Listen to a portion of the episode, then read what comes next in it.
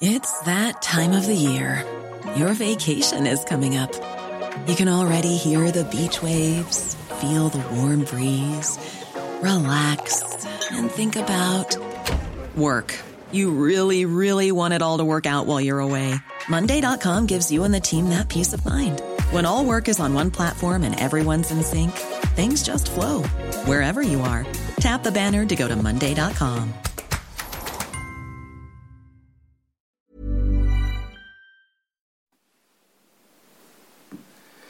Bonjour, bienvenue pour un nouveau podcast de conflit. Je reçois Olivier de Soin, bonjour. Les lecteurs de conflit vous connaissent puisque vous écrivez régulièrement dans, dans, la revue, également dans le Figaro Vox, et vous venez de publier un ouvrage au CERF qui s'intitule La France atlantiste ou le naufrage de la diplomatie. Bonjour Jean-Baptiste. Un titre qui est euh, très euh, explicite. Euh, cette France atlantiste, vous dites, donc ces dix dernières années, vous évoquez la rupture euh, de l'atlantisme, la rupture par rapport à la tradition gaulienne ou gaulliste de la France, euh, avec un alignement systématique sur les États-Unis et euh, un naufrage de la diplomatie. Euh, vous citez, on en reparlera, le cas de la Syrie par exemple, le cas également du, Kosovo, où on a l'impression que la diplomatie française n'est plus du tout indépendante. Et en, exergue de votre ouvrage, vous citez cette phrase de Brzezinski dans Le Grand Échiquier, qui est assez évocatrice, je cite. Euh, L'Europe de l'Ouest reste dans une large mesure un protectorat américain, et ces États rappellent ce qu'étaient jadis les vassaux et les tributaires des anciens empires. Alors sommes-nous effectivement devenus un protectorat américain et une sorte, peut-être le 58e ou 59e État des États-Unis d'Amérique? Alors dans un sens oui, mais c'est vrai que la, France est une grande puissance moyenne, une petite puissance moyenne, selon euh, les avis.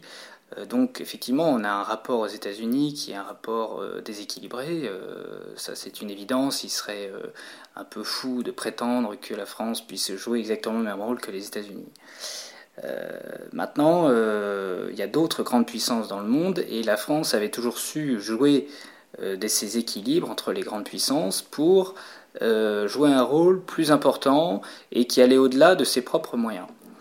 Alors, euh, vous avez dit euh, que la France euh, s'alignait systématiquement sur les États-Unis. C'est pas tout à fait pas tout à fait vrai dans le sens. D'ailleurs, dans mon livre, je, montre que parfois on a voulu s'opposer aux États-Unis, mais en les doublant par une agressivité militaire sur certains dossiers comme l'Iran ou la Syrie, et profiter même de la de, ce qu'on appelle la faiblesse d'Obama, mais pour moi qui n'est pas une faiblesse, qui est plutôt quelqu'un qui était assez rationnel, euh, pour, euh, pour jouer les vats en guerre et pour profiter de, euh, de, cette, de cette diplomatie Obama pour, pour intervenir. Bon, ça a été en Libye, on a voulu intervenir en Syrie, en Iran on a voulu faire capoter l'accord sur le nucléaire, il y, a toutes sortes d'exemples. Alors, on parlait de la diplomatie. Cette diplomatie, elle est couplée également à, l'appareil militaire, notamment lorsque la, France intervient d'un niveau militaire. Euh, on voit des budgets militaires sur les dix dernières années qui ont été assez fluctuants, enfin qui ont d'abord baissé, et puis euh, euh, le terrorisme aidant, et ceux-ci ont été, ont été relevés. Est-ce qu'aujourd'hui, la, la, France a un appareil militaire qui lui permet de tenir le rang qu'elle espère, ou est-ce que celui-ci permet seulement des opérations un petit peu de, maintien de l'ordre ou de euh, ponctuelles, comme on l'a vu en Centrafrique ou au Mali? Euh, non, il y, a, beaucoup de communication qui a été fait sur les, sur les budgets euh, à la hausse, mais enfin, on reste largement en dessous des, des 2% euh, nécessaires euh, du PIB par an, qui sont les fameux critères de l'OTAN.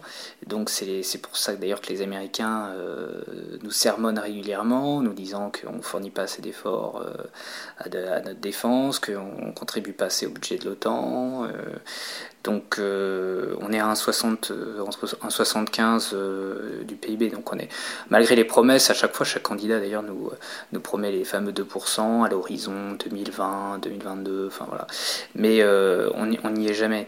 et puis, puis les opérations extérieures, surtout si elles sont dans un cadre un peu absurde ou euh, elles n'ont pas beaucoup de sens, euh, en fait épuisent les armées, ce qui était un peu le cas d'ailleurs de l'armée britannique en Afghanistan et en Irak, euh, qui a fourni un effort, un effort militaire très conséquent et qui a épuisé ses matériels, qui les a rendus obsolètes en très peu de temps. Et aujourd'hui, on observe cette armée, cette armée britannique, l'armée française aussi dans une certaine mesure, en, en, très grande difficulté et qui a rétrogradé d'un point de vue stratégique euh, sans doute de la première place en Europe à, la deuxième. Donc la France, relativement à ses, à ses homologues européens, est encore bien placée, mais euh, par rapport aux États-Unis, et puis bah, évidemment les puissances qui montent, la Chine, l'Inde euh, et la Russie aussi qui revient, on, n'est plus du tout, on joue plus du tout dans la même catégorie. Technologiquement, oui, on, est, on a encore des, des, on arrive, on arrive à suivre. Mais après, il y a un problème de capacité, un problème de, d'aligner des, matériels avec un certain volume. C'est un peu le paradoxe de l'intervention militaire, c'est que d'un côté, si on a une armée, il faut bien qu'elle serve et qu'elle puisse entraîner grandeur nature, et de l'autre, vous dites, euh, à intervenir, les matériels s'usent plus vite, euh, ce qui nécessite un renouvellement, ce qui n'est pas forcément le cas. Et, en même temps, euh, l'intervention en Afrique, en Afghanistan aussi, ça permet également une mise à jour, et puis et puis la finalité de, l'outil militaire est quand même de servir. Mais l'Afrique, justement, est un bon compromis, c'est la bonne synthèse. Euh, en particulier, je pense à l'opération Barkhane et l'opération Mali, euh, qui, euh, qui quand même défendait les intérêts de la France. Bon, évidemment, on peut, on peut en discuter des détails, etc. Mais globalement, maintenir les, des, amis de la France, contenir le djihadisme dans la bande du Sahara, euh, avec un rapport euh, poids-puissance, c'est-à-dire un rapport euh, force projetée et résultat obtenu assez incroyable. Quand on compare au volume des forces qui ont été envoyées en Irak, en Afghanistan, avec des centaines de milliers d'hommes, avec des, centaines de morts aussi, des, des, milliards de dollars qui ont été dépensés pour un résultat nul.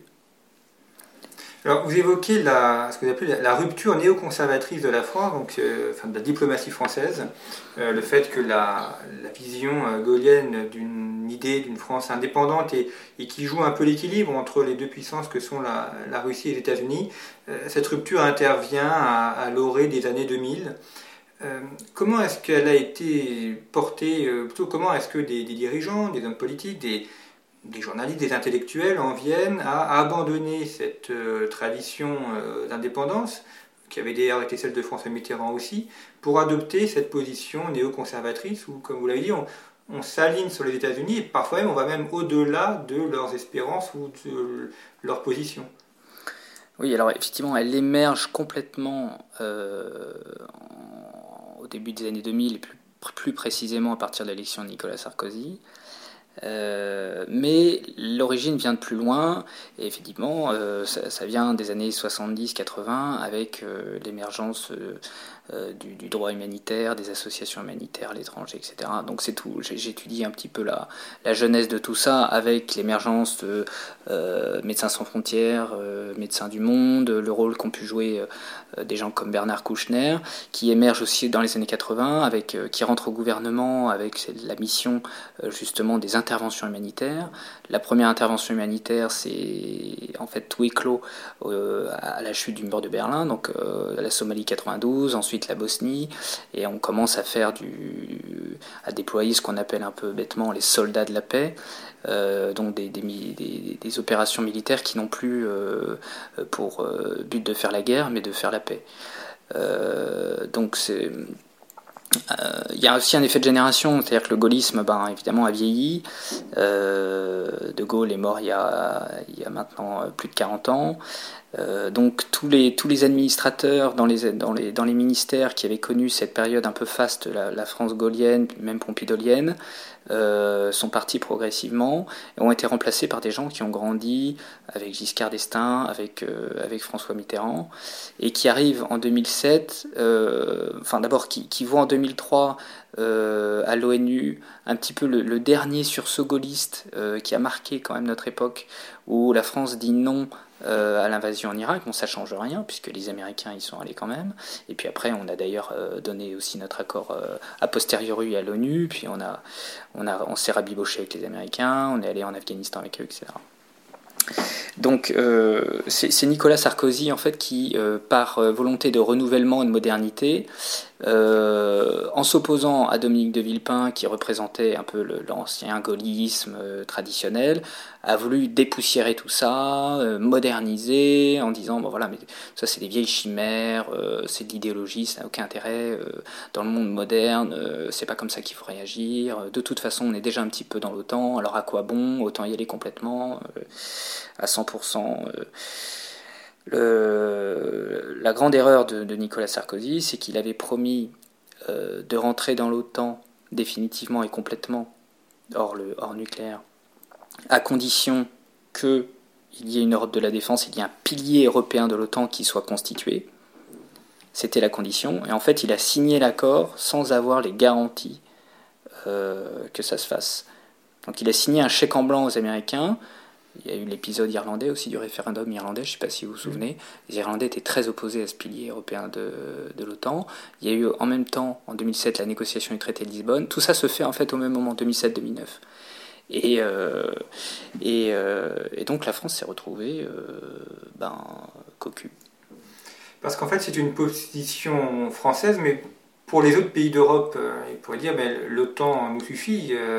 Euh, pas besoin d'avoir une armée européenne, on, paye notre écho euh, aux États-Unis, comme autrefois les Grecs payaient la, Ligue de Délos, et puis on a cette protection américaine, et finalement euh, on peut vivre tranquillement, développer notre industrie, notre économie, et, ce protectorat peut convenir aussi à beaucoup d'Européens dans ce, jeu de, financement mutuel pour une armée commune.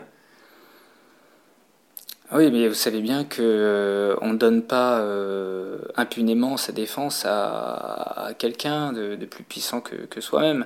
Donc euh, qu'on paye des mercenaires à la limite parce qu'on tient encore les rênes, mais qu'on se donne complètement à un grand frère, enfin plus qu'un grand frère, à une puissance nettement plus forte, je peux le comprendre pour la Slovaquie, pour pour la Hongrie, la République tchèque ou même les pays baltes pour la France, euh, c'est pas cohérent d'un point de vue géographique déjà.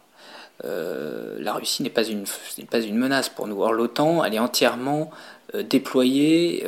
on a des enragés anti-russes à l'OTAN, c'est complètement dingue, si vous voulez. On a des déclarations folles, que ce soit des généraux américains ou de, d'administrateurs là-bas, euh, on a des gens qui poussent à la roue euh, contre la Russie. Donc ça met même presque en danger la France. Quoi. Je, surtout que si on regarde l'histoire de France, il y a, l'alliance franco-russe, elle est si vous voulez, c'est pas un absolu, je, suis pas un dingue de Poutine ou de, ou de la Russie, loin de là, mais euh, d'un point de vue géographique, c'est cohérent pour contrebalancer la puissance allemande qui est au centre de l'Europe, euh, d'élargir euh, la, scène européenne et de l'ouvrir à la Russie pour, pour, pour, pouvoir jouer un petit peu de, des équilibres. C'est ça qui manque à la diplomatie d'aujourd'hui, ce qui est un peu l'objet de mon livre. C'est que on est dans une diplomatie qui ne prend plus en compte les équilibres et les rapports de force. On est, en apparence, on est vraiment dans euh, l'émotion, la communication, l'humanitaire, etc. Euh, et aussi dans la réponse militaire, un peu comme si le monde était euh, une banlieue, j'allais dire. Enfin, c'est-à-dire, il y, a, un délinquant qui, euh, qui agit, bon bah on le sanctionne, euh, on va le chercher, on va le punir, on va le taper, mais il n'y a plus le respect des nations, des équilibres. Il y a cette autorité supérieure qu'on peut retrouver dans, dans une ville ou dans un pays n'existe pas à l'échelle du monde. Donc il y a des équilibres à respecter, sinon c'est extrêmement dangereux. Et puis, euh, vous évoquez effectivement euh, Bernard Kouchner, médecin du monde, et cette idée qu'on va euh, exporter des idées, des valeurs, notamment les, droits de l'homme. ça, ça vient de loin dans l'histoire de France aussi. vous pouvez remonter aux guerres révolutionnaires, la volonté d'exporter la démocratie. ce n'est pas propre qu'aux Américains. Hein. Là-dessus, la diplomatie française a aussi une part de responsabilité dans la, volonté de renverser Assad et puis de mettre, enfin là ou ailleurs d'ailleurs, ça, participe aussi de l'histoire de France. C'est vrai. Et d'ailleurs, je, montre dans mon livre que ce n'est pas le courant néoconservateur français grandit indépendamment des États-Unis dans un premier temps. C'est-à-dire qu'on a, euh, on a cette originalité propre d'avoir un mouvement néoconservateur, même si ça ressemble quasiment euh, de la même façon qu'aux États-Unis, c'est-à-dire c'est les mêmes périodes, les années 60-70, ce sont souvent d'anciens trotskistes, euh, ce sont des gens qui sont violemment anti-soviétiques parce qu'ils ont trahi le communisme, etc. Et donc euh, qui progressivement, par anticommunisme, vont se tourner vers les États-Unis, certes, mais vont surtout développer une diplomatie des droits de l'homme humanitaire en s'appuyant sur l'associatif. Et c'est extrêmement dangereux. Euh, des, gens comme. Euh, bon, je ne vais pas faire du name dropping à citer tous ces, tous ces petits amis, je, je, je, je, le fais dans un livre. Euh, mais ce qui est plus dangereux, c'est à partir du moment où la connexion se fait avec l'appareil militaire. Et c'est vrai que quand, par exemple, un Kouchner devient gouverneur de l'OTAN quasiment à, au Kosovo, la boucle humanitaro-militaire est bouclée. C'est-à-dire que euh, là, il fait vraiment la jonction entre euh, les droits de l'homme et euh, l'appareil militaire. C'est là que ça devient, ça devient dangereux. Il renie d'ailleurs lui-même un petit peu les Nations Unies, parce que lui, il parlait beaucoup des, des, droits de l'homme, la charte des droits de l'homme des Nations Unies, et finalement on rentre au Kosovo sans, sans autorisation des Nations Unies, et c'est finalement l'OTAN qui se substitue à l'ONU et euh, c'est le droit euh, de l'OTAN, des alliés, la Ligue des démocraties Kant, qui euh, eh s'impose, tout simplement, par la force, la force du bien. Et dans les rapports avec l'Allemagne, là aussi, on voit une relation qui, est un peu troublée. L'Allemagne n'a pas la volonté d'intervenir militairement, donc la France est aussi un peu bancale. Elle a un allié qui, finalement, n'est pas intéressé par l'aventure militaire les seuls intéressés par nature militaire, ce sont les États-Unis. Donc, ce qui explique aussi que si on la recherche, on aille naturellement vers les États-Unis. Même les Anglais ont renoncé euh, à tout interventionnisme, apparemment interventionnisme. Bon, sur les Anglais, je suis un peu, ça dépend un petit peu des gens qui sont au pouvoir. Euh, pour l'Allemagne, c'est vrai que là, c'est vraiment structurel, même si on a dit que l'Allemagne voulait désormais assumer son rôle de grande puissance européenne. Bon, du fait de son passé, euh, elle est toujours, euh, elle, puis elle est enfermée par le droit allemand qui, qui est extrêmement restrictif. Bon, c'est d'ailleurs, c'est pas plus mal. donc, les Allemands euh, se contentent d'apporter une logistique et des moyens, c'est pas non plus négligeable, hein, euh, dans les opérations extérieures. Ils ont aussi donné parfois euh, des petits contingents, bah, que ce soit en Afghanistan, mais dans des zones un petit peu protégées, ils se sont déployés un, petit peu. Mais effectivement, les Allemands sont les plus otaniens de, tous, finalement, en Europe. C'est-à-dire qu'on parle beaucoup de l'Europe de la défense, du couple franco-allemand, etc. Mais ça, c'est un marché de dupes depuis les années 60. C'est-à-dire que De Gaulle bon, signe euh, avec le, traité franco-allemand avec Adenauer. Six mois plus tard, le Bundestag euh, retoque, euh, retoque ça, puis après, c'est fini. Et depuis, on n'arrête pas de parler d'Europe de, de la défense, de couple franco-allemand, mais euh, ça fait maintenant plus de 40 ans qu'on a clôturé le chapitre et que les Allemands euh, ne parlent que de l'OTAN. Et c'est d'ailleurs pour ça qu'ils ne veulent pas donner plus d'argent ou plus de militaires et intervenir dans à gauche. C'est qu'effectivement, l'OTAN fait le job, il les protège face à la Russie, il les protège aussi accessoirement contre une volonté de la France de s'imposer militairement euh, d'un point de vue du prestige, si vous voulez. Euh, euh, voilà, il faut si, la France se développe, fait son petit armée dans son coin, mais que les Américains restent largement les plus forts et les plus imposants, bon, c'est aussi rassurant de ce point de vue-là. Surtout qu'ils dominent économiquement. Justement, pour l'économie, vous montrez bien comment Laurent Fabius a voulu transformer l'appareil diplomatique une sorte euh, de euh, grand VRP mondial. Euh, on y a d'ailleurs associé les affaires économiques et, mm. en envoyant des injonctions aux diplomates en disant que maintenant leur métier était de, vendre des produits français, alors le vin, les, le tourisme, les fromages ou les armes. Mais c'est une transformation complète de la, de la raison d'être même de la, diplomatie. C'est pour ça que je parle de naufrage de la diplomatie. C'est-à-dire qu'on ne fait plus de la diplomatie. On n'est plus euh, dans des négociations euh, de sécurité ou des politiques. On est soit dans du militaire, soit dans l'économique pur. Bon, alors moi je, serais très bien que la France se développe d'un point de vue économique dans le monde, je, suis tout à fait d'accord, il y a des très bonnes initiatives qui ont été prises. Euh, d'ailleurs totalement au mépris des droits de l'homme. Hein. Euh, là, il y a une schizophrénie telle, c'est incroyable parce que quand vous avez euh, Laurent Fabius qui se rend en Arabie Saoudite ou en Chine, je, bah, je, peux vous dire qu'il parle pas des, droits de l'homme. Sinon, les rafales et tout ça n'auraient jamais été vendus. C'est une évidence. Donc ça, je, je rappelle. Bon, mais bon, la diplomatie économique a toujours joué, mais c'est pas, doit pas être centrale. C'est ça le problème qu'a rencontré Laurent Fabius, c'est que j'ai euh, même, même euh, j'ai une petite anecdote, euh, je crois qu'il y avait une, une diplomate qui, qui lui disait, mais voilà, pour le droit des femmes, on a fait ça et ça, et Laurent Fabius se détourne, mais ça, ça m'intéresse pas, moi ce que je veux, c'est c'est l'économique où on en est, les, les parts de marché. Mais bon, il était obsédé par ça, bon, parce que lui, il avait été ministre des Finances, puis il laissait sa formation c'est quelqu'un qui est euh, assez adroit, je pense, en affaires. Hein. Mais, euh, la diplomatie, c'est pas ça.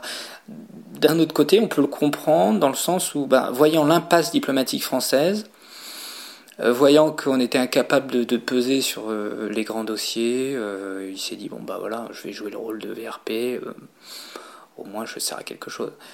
Bon, mais bon, ces tentatives pathétiques d'intervenir en Syrie, le désintérêt qu'il a eu en Libye, c'est quand même lourd quoi, dans son bilan, très lourd. La, Libye et la Syrie pèseront probablement comme les, deux grands échecs euh, diplomatiques des dix dernières années, mm. dans ce qui a été raté et dans ce qui a été mal fait. Oui, la Syrie, euh, enfin on peut commencer par la Libye. Euh, la Libye, c'est le contexte des printemps arabes, donc là c'est vraiment l'enfermement intellectuel, c'est-à-dire que Bon, euh, la France s'était trompée un peu sur la Tunisie en pensant que Ben Ali allait, rester au pouvoir. Ensuite, euh, sur, euh, Moubarak, elle est surpris une deuxième fois. là, on, la troisième fois, là, on n'allait pas se tromper. Donc, ouais, mais manque de peau, c'est effectivement, c'est trompé, mais une troisième fois, mais dans l'autre sens. donc, euh, et c'est là, là que je parle d'ultra-atlantisme. C'est pour ça qu'on s'aligne plus sur les États-Unis. Je reviens sur ce que je disais au début. C'est-à-dire qu'on va devancer même les États-Unis sur le terrain des droits de l'homme et de la guerre humanitaire. En Libye, euh, l'Amérique est à la traîne. D'ailleurs, les, les, John McCain, etc., vont beaucoup reprocher à Barack Obama de s'être laissé passer devant par des, Français qui, il y a quelques années avant, ont traité de peureux de quoi parce qu'ils ne voulaient pas aller en Irak. Euh, Hillary Clinton euh, a finalement convaincu Obama de, mais, mais, bon gré mal gré, parce que Sarkozy annonce à ses alliés, bon même les avions ont décollé, euh, qui s'opposent à, ce que je parte bombarder, défendre Benghazi. Bon, bah, tout le monde se regarde en disant, bah, de toute façon, coup parti. donc les Français ont mis le, devant le fait accompli à ce moment-là. Et puis après, ah, bah, il y a une coordination qui se fait pour, euh, pour neutraliser les, les, les, défenses euh, antiaériennes avec, euh, avec effectivement une intervention américaine. Mais l'intervention américaine a vraiment été obtenue, l'arracher par les Français. Et puis ce qui est, ce qui est frappant, c'est que une fois qu'on a fini la guerre en Libye, qu'on a éliminé Kadhafi, la Libye sort de l'agenda médiatique français Bon, on s'auto-congratule, on s'auto-félicite, et puis euh, on se désintéresse complètement de l'après. Presque, on va faire une photo à Benghazi avec Bernard-Henri Lévy, euh, avec David Cameron, on joue des coudes sur la tribune, euh, il y a des drapeaux français, on dit voilà, on, a, run and declare victory, comme disent les, Américains. Mais euh, après, rapidement, c'est l'effondrement de l'État libyen, c'est le, les, groupes djihadistes qui pullulent et qui, qui progressent partout, jusqu'à ce que même l'État islamique ait repris une partie de Sirte pendant un certain temps. Puis on en est encore là, six ans après, on est encore dans un, dans un foutoir incroyable. Ce qui a obligé ensuite à l'intervention au Mali pour euh, limiter la propagation islamiste vers le sud. Oui, bon, les problèmes du Mali ne sont pas nouveaux. Il y avait toujours eu des razzias euh, venus du nord, mais c'est vrai que ça n'a pas, aidé. Il, y a, euh, il y a beaucoup de, groupes euh, Touareg, des, gens qui se donnaient un petit peu plus offrants, qui se sont retrouvés démunis avec le départ de Kadhafi. tout ça, vous, mettez, vous mettez dans ce pot-là, effectivement, des Al-Qaïda au Maghreb. Euh, bah, évidemment, ça a donné. Euh, puis, surtout, le Mali, en fait, euh, c'est surtout un attentisme de François Hollande. C'est-à-dire que le Mali, c'était plutôt positif, mais il met quand même un an à réagir. entre le, putsch du capitaine Sanogo et, le raid vers Bamako des, djihadistes qui se contentent au début de prendre le Mali du Nord, il se passe quasiment un an. Euh, en fait, parce que lui, il avait effectivement été élu en disant bah, moi, je, moi, je vais rompre avec la France-Afrique, euh, euh, moi, je n'interviendrai pas pour soutenir des dictateurs, etc. Bon, et puis alors, il, est poussé quand même par à, intervenir, mais in extremis. Et puis ça, et ça devient le, plus beau jour de sa vie politique. il le dit quand il arrive à, à Tombouctou. Le, bilan africain de François Hollande, ça sera probablement l'aspect le, plus positif de son quinquennat, où la, mm ce qu'il y a à mettre à son crédit. Ouais. Et alors, euh, ce, que je, ce que je montre dans le livre, c'est que si, si c'est à mettre à son crédit, c'est largement grâce à son ministre de la Défense qui a pris le pas, complètement évincé le Quai d'Orsay, et a, géré les affaires africaines directement depuis euh, le ministère de la Défense. Ce qui est assez fabuleux. Alors avant, il y avait un cabinet noir, euh, entre guillemets, euh, un cabinet sans jeu de mots, qui s'occupait des affaires africaines à l'Élysée. Là, là c'est clairement le ministère de la Défense qui a pris la main. Euh, Laurent Fabius euh, ne s'occupant absolument pas de l'Afrique. Et d'ailleurs, c'est sans doute pour ça que ça, a plutôt bien fonctionné. L'inconvénient, c'est qu'on a vu les affaires africaines essentiellement au prisme de la défense. Bon, c'est bien, mais il y a aussi les affaires politiques, et là, les, diplomates sont souvent mieux placés pour, euh, pour réagir sur le terrain. Est-ce que l'autre grand succès de la diplomatie française, ou l'autre grand fiasco, ça dépend comment on regarde les choses, c'est aussi la, COP 21, qui est à la fois un moment de d'union avec quasiment tous les chefs d'État qui sont là, puis en même temps qui aboutit à rien, euh, rien de, tangible, et ça semble être une peu les, grandes messes comme on sait les faire, mais euh, qui n'aboutissent rien de concret. C'est à la fois le, le, sommet de la carrière de Laurent Fabius au Quai d'Orsay, et puis euh, le moment aussi où, un peu comme Fouquet, François Hollande l'a vu trop rayonnant et donc l'a mm. éliminé. Par la suite, ça vous expliquait bien aussi qu'il y a un jeu de pouvoir qui se met en place et on élimine celui qui brille un peu trop. Oui, c'est la comparaison avec Fouquet, j'y avais pas pensé, mais c'est tout à fait ça. Il euh, y, a une grande fête diplomatique euh, rayonnante où, Fabius, avec son petit marteau vert, euh, joue les commissaires-priseurs de l'écologie, celui qui renchérit le plus sur la dépense écologique. Et il est pris dans l'ivresse, on parle d'un prix Nobel, c'est historique, on a sauvé le monde en 500 jours, c'est inédit, enfin on manque pas d'adjectifs et de mots pour qualifier cette réunion qui euh, quelques mois plus tard euh, sera déjà oublié et puis euh, bon en fait toute la déclaration en fait on se réunit autour d'une déclaration qui est écrite au conditionnel suffisamment vague pour que tout le monde soit d'accord mais évidemment moi aussi je suis d'accord pour qu'on réduise les effets, des, effets de serre et que la planète vive mieux je veux dire mais qui peut pas signer ça? Donc on a fait tout un pataquès mais c'est vrai que c'est typique de la diplomatie française où on fait des belles réunions on fait des grands messes on fait des beaux discours, euh, mais il n'y a rien de tangible derrière. C'est. Euh, bon, je, vais être un peu trivial, mais c'est de la flûte. Hein. typiquement, euh, mais, c'est vrai qu'on se complaît un peu là-dedans, nous, les Français. Je dis pas que les discours et les mots n'ont pas, de, ont pas de sens en diplomatie, c'est important. Mais là, typiquement, bon, d'une part, on était sur un dossier un peu écologique que Ségolène Royal aurait pu tout à fait porter elle aussi. Et d'ailleurs, elle a essayé de jouer aussi euh, des coudes pour euh, apparaître sur la photo.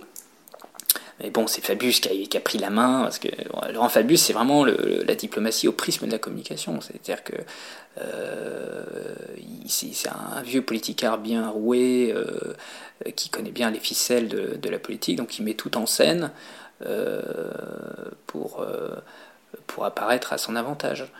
Euh, mais là, euh, bon, le problème c'est qu'avec le temps, euh, on voit bien les effets complètement abstraits de cette politique.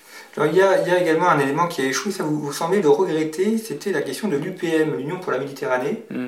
qui était une bonne idée effectivement, d'unir, mais qui a été perdue d'un côté avec les printemps arabes, tout a été carton entièrement rebattu, mm. et de l'autre, ça intéressait pas grand monde, hormis la France peut-être, et surtout pas l'Allemagne.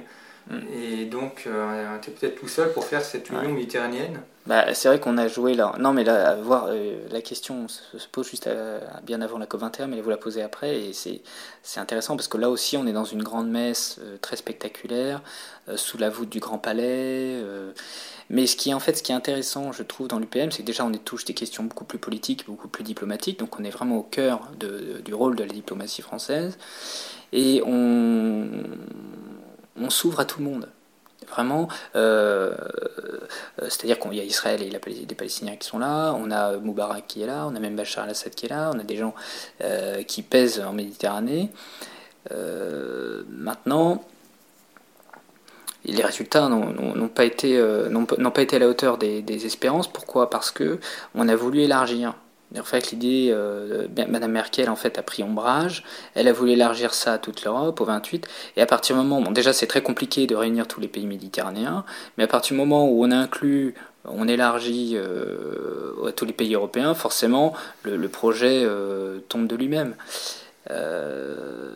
après, le reste fait le travail, c'est que l'Espagne, effectivement, l'Italie ont chacun voulu reprendre le processus de Barcelone, un petit peu dans les mêmes conditions qu'avant. Et puis donc finalement aujourd'hui on se retrouve avec un, 5 plus 5 très traditionnel, euh, avec des discussions sur quelques dossiers qui peuvent d'ailleurs moins spectaculaires mais tout aussi efficaces. Parce que pour la crise migratoire et l'arrivée des, flux de migrants dans la Méditerranée, là, l'UPM aurait pu servir et elle n'a pas, pas été active.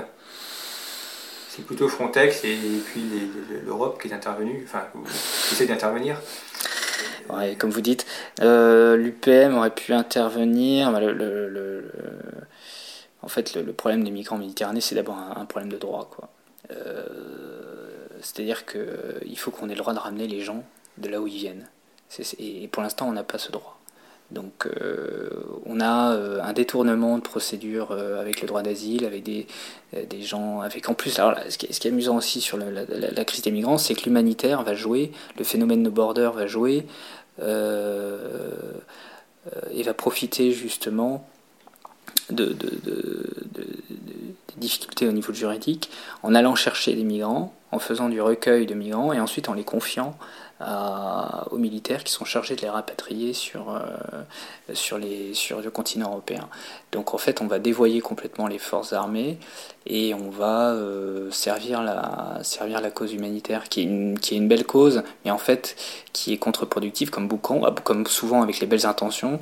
C'est-à-dire qu'on veut bien faire, mais en fait on va faire que créer un trou d'air, alimenter finalement le trafic euh, migratoire euh, et, finalement mettre en danger encore plus de personnes en Méditerranée, créer plus de morts et de noyés, et puis déstabiliser, après sur le temps long, euh, on va déstabiliser euh, bah, tout un continent. C'est complètement fou. Alors ça fait aussi de, beaux défis ou de, grands dossiers pour le futur président. On a quelqu'un qui s'achève, un autre qui, va bientôt débuter. Quels seraient les, les, trois grands défis de la diplomatie française pour les, les, cinq prochaines années, enfin l'échelle d'un quinquennat, quel que soit le candidat élu Quels sont après, pour vous les, trois dossiers à gérer en priorité? Alors, ce qui, est, très nouveau avec ce nouveau quinquennat, c'est que euh, Obama est parti. Il est remplacé par Trump, qui a une diplomatie, si on peut dire, enfin une politique étrangère complètement opposé, avec une puissance américaine maintenant qui est complètement décomplexée. Euh, et qui est prête euh, sans doute à intervenir. Euh, on n'aura plus besoin des néoconservateurs français, si vous voulez. On n'aura plus besoin d'envoyer l'armée française parce que là, j'ai l'impression, on est dépassé. ils vont beaucoup trop vite, les Américains. On l'a vu en Syrie. ils ont deux heures avant, ils nous ont prévenu qu'ils allaient tirer. Bon, voilà, c'était par pure politesse, c'était gentil, mais enfin, là, là, on est vraiment aussi dans le fait accompli. Euh, donc l'enjeu du, prochain quinquennat, ça va être de gérer Trump. Euh, et là, l'alliance franco-russe va va se retrouver encore plus nécessaire qu'avant.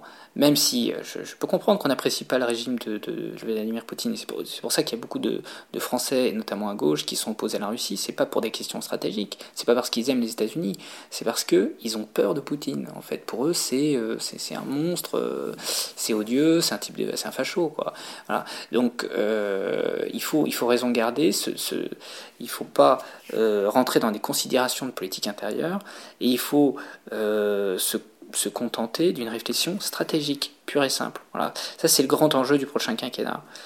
Euh, rétablir des relations de confiance avec la Russie, la réinclure dans le, dans le concert des, nations européennes et euh, travailler à un nouvel équilibre mondial pour qu'on ait un, ordre et une paix qui soient durables.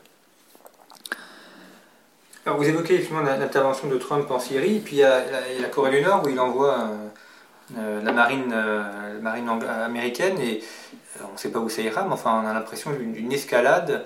Alors est-ce que c'est juste une redemontade qui va s'arrêter ou est-ce qu'il y, a un risque réel de déstabilisation de la, zone?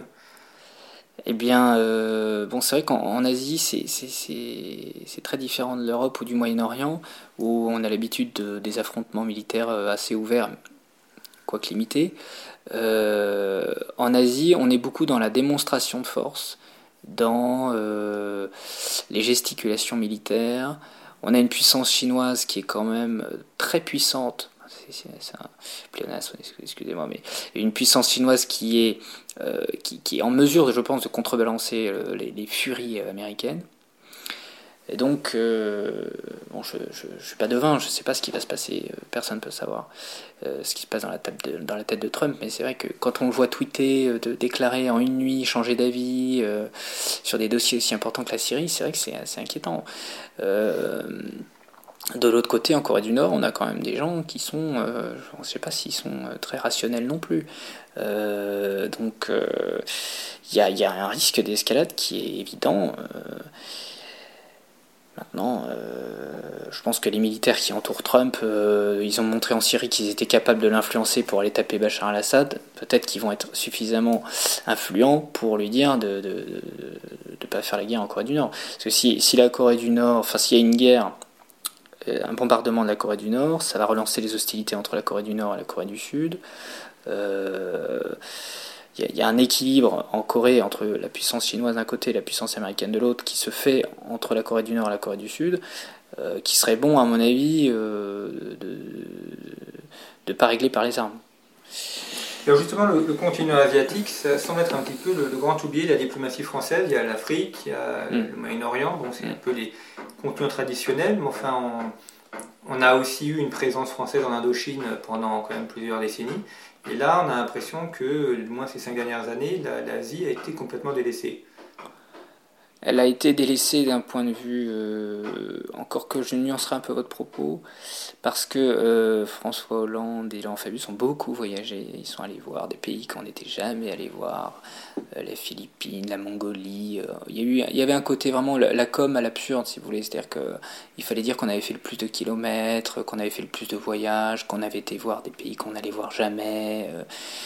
Mais, mais c'est absurde parce que vous faites des visites qui durent quelques poignées d'heures, vous n'avez pas le temps de traiter des dossiers, vous partez déjà sur la visite suivante. Euh, bon. Après, il y avait des dossiers économiques. Ouais, non, mais il y a, y a, un côté touristique, c'est évident. Enfin, c'est dramatique, mais c'est terriblement vrai. Euh, donc, euh, non, il y a eu effectivement l'Asie, c'était les dossiers économiques, essentiellement. La France a un peu disparu euh, de la scène politique asiatique. Pourtant, on a des présences françaises dans le Pacifique, enfin des, possessions, des, positions territoriales et puis des, bases militaires aussi. Donc là, ça pourrait être aussi un, levier euh, d'une présence française euh, euh, dans la zone, que ce soit à partir de, l'océan Indien, dans mm. l'océan Pacifique. la France a les moyens de faire quelque chose aussi. Oui, bah, moi je me souviens très bien de, la visite de François Hollande et, et de Laurent Fabius en Nouvelle-Calédonie, qui avait été l'occasion de faire un un petit, euh, une petite réunion des puissances pacifiques justement locales. Euh, mais donc euh, ça a duré une heure. on a fait un discours devant l'Assemblée des, représentants de, du, Pacifique. Laurent Fabius est complètement éteint, pas du tout. Euh, décalage horaire qui a dû Sans doute, ouais, non, mais vraiment désintéressé au, possible, il masquait à peine. Euh, et puis voilà. Et puis après, on est reparti en Australie. Donc, euh, oui, bon, il y, a un côté gesticulatoire qui est, patent. Eh bien, merci Adrien Dessoin d'avoir évoqué avec nous cette diplomatie française. Je rappelle le titre de votre ouvrage, La France atlantiste ou le naufrage de la diplomatie, qui vient de paraître aux éditions du CERF. Et puis, vous pouvez évidemment retrouver Conflit dans les kiosques. Merci pour votre fidélité. À, bientôt. Au revoir.